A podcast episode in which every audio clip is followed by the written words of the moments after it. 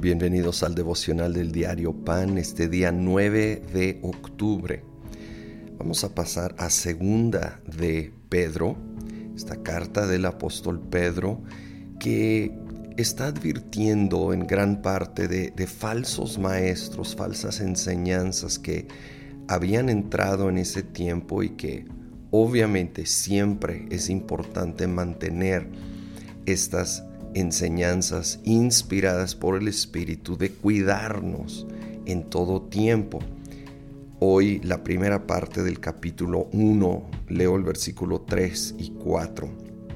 Su divino poder, al darnos el conocimiento de aquel que nos llamó por su propia gloria y potencia, nos ha concedido todas las cosas que necesitamos para vivir como Dios manda Así Dios nos ha entregado sus preciosas y magníficas promesas para que ustedes, luego de escapar de la corrupción que hay en el mundo debido a los malos deseos, lleguen a tener parte en la naturaleza divina. Me encanta, sí, el divino poder de Dios, la gracia capacitadora de Dios, nos ha concedido todas las cosas que necesitamos para vivir como Dios manda.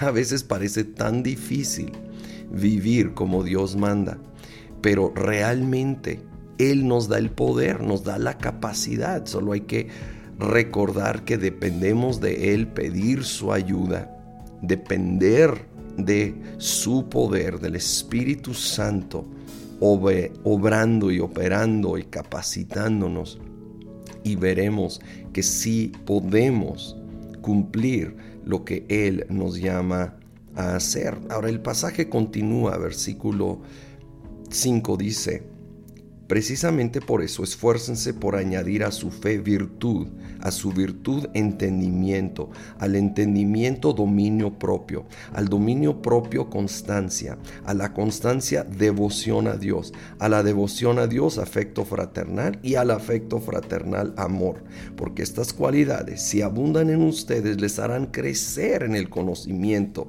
de nuestro Señor Jesucristo y evitarán que sean inútiles e improductivos. Sobre la base de su divino poder, Él obrando en nosotros nos llama a esforzarnos.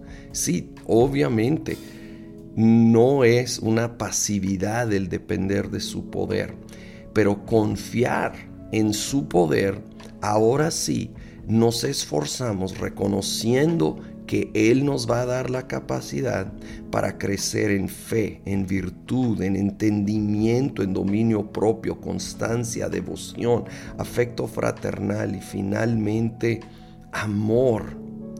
Amor, amor por Dios y de ahí impulsados a amar a los demás.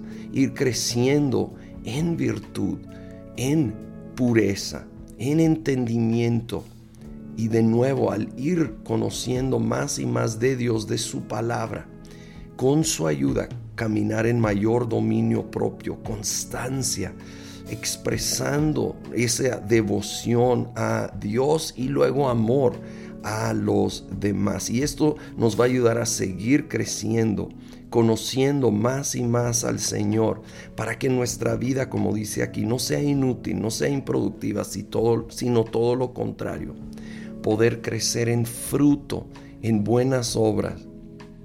De nuevo, esto es un proceso. No te desanimes, es paso a paso, día con día. Y hay días, la verdad, donde sentimos que estamos retrocediendo. Es parte del proceso. Por eso hay que seguir volviendo al versículo 3. Su divino poder nos da todo lo que necesitamos. Volver a la fuente, la fuente de amor, de gozo, de paz, la fuente que nos va a impulsar a poder añadir estas cualidades a nuestra vida. Reconocer nuestras debilidades, nuestras luchas ante el Señor y en su poder ir creciendo. Señor, en esta hora venimos a reconocer que te necesitamos, pero que sabemos que en ti tenemos todo lo que necesitamos para vivir como tú mandas. Señor, no nos conformamos con menos. Seguimos buscando más de ti para añadir cada vez más y más cualidades que te honran, para vivir de tal manera que seamos cada vez más fructíferos, más productivos. Señor, y todo lo pedimos en el nombre de Cristo Jesús. Amén.